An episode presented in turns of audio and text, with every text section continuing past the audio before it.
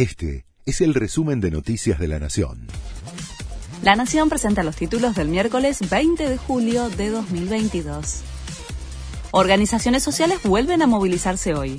La CTA Autónoma, la Unión de Trabajadores de la Economía Popular y otras agrupaciones se movilizarán en reclamo del salario básico universal y un aguinaldo para beneficiarios del programa Potenciar Trabajo, entre otros pedidos. Las marchas y concentraciones llegarán al obelisco, los principales accesos a la ciudad y distintas rutas nacionales, por lo que se espera otra jornada caótica para el tránsito. Sigue la reducción del 50% de la frecuencia de los colectivos en el AMBA.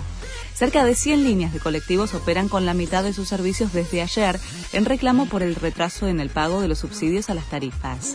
El Ministerio de Transporte citó a las cámaras del sector automotor de pasajeros para analizar posibles soluciones al conflicto. El gobierno lanza un programa de precios de referencia para los medicamentos. Durante los próximos 60 días, según el acuerdo con las farmacéuticas, los precios se mantendrán por debajo de la inflación. Además, el gobierno anunció el programa Pacientes Cuidados, que brindará hasta un 35% de descuento en medicamentos prescriptos para la población sin cobertura médica.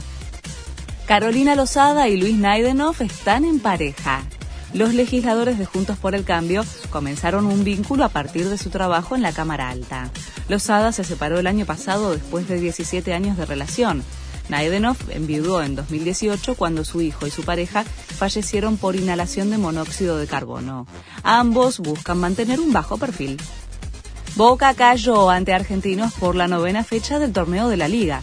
Perdió 2 a 0 en la paternal en un partido para el olvido para los Eneises. De esta manera, el bicho sumó tres puntos y sigue liderando la tabla de posiciones. Hoy sigue la fecha con otros seis partidos. Este fue el resumen de Noticias de la Nación.